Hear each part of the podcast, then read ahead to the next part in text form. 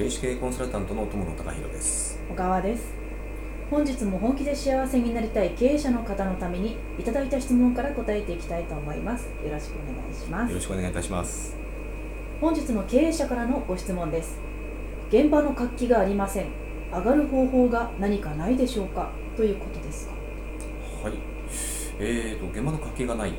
えーまあ、ある程度これはあの、えっと社員の方が、い。えーとまあ、それなりにいらっしゃる会社さんだと思うんですね、はい。で、まあ、その上で現場の活気がなくて上がる方法が何かないかっていうご質問だと思うんですけども、えっとまずですね、えー、とこれ逆にですねご質問させていただきたいのが、えー、とトップであるあの社長の、えー、と僕のご質問者さんなんですけども、えー社長自体がですねまず仕事を楽しんでるかどうか、うん。えー、と社長がですね、えー、と会社で一番こう楽しく、えー、と仕事をされていれば、えー、とそのエネルギーって、えー、と社員の方に必ず伝わるはずなんですね。うん。ところが、うん。えートップである社長がですね、はい。しかめっ面をして、うん。いつもガミガミ怒鳴っていたりとか、うん。まあ、そうなるとどうなるかって言ったら、うん現場はどんどんどんどん萎縮していきます。うん。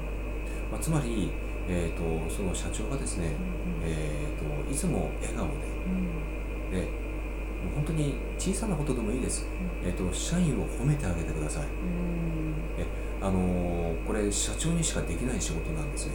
うん。あのこの褒めるっていうのは例えばですね、えー、と新入社員の、えー、と方がですね、えー、と例えば3年ぐらい先輩の人から褒められるのとはい。社長から褒められるのとじゃ全然違うんですよ。ね。でうん。あの言ってみるとうん。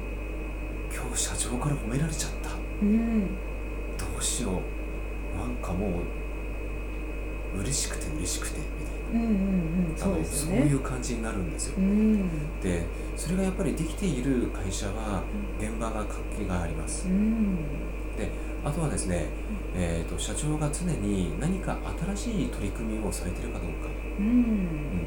であの何か新しい取り組みをしていればそれを見た社員が真似をします。うん。で社員が自ら能動的にですねうん。新しい、えー試みとか取り組みをですね、うん。えー自発的にするようになっていきますうんあのーそういったこともですね社長自身がまず、えーとまあ、行動で示す、うんえーまあ、言ってやってみてっていうことをやっぱりされていくのが一番かなというふうに思いますね。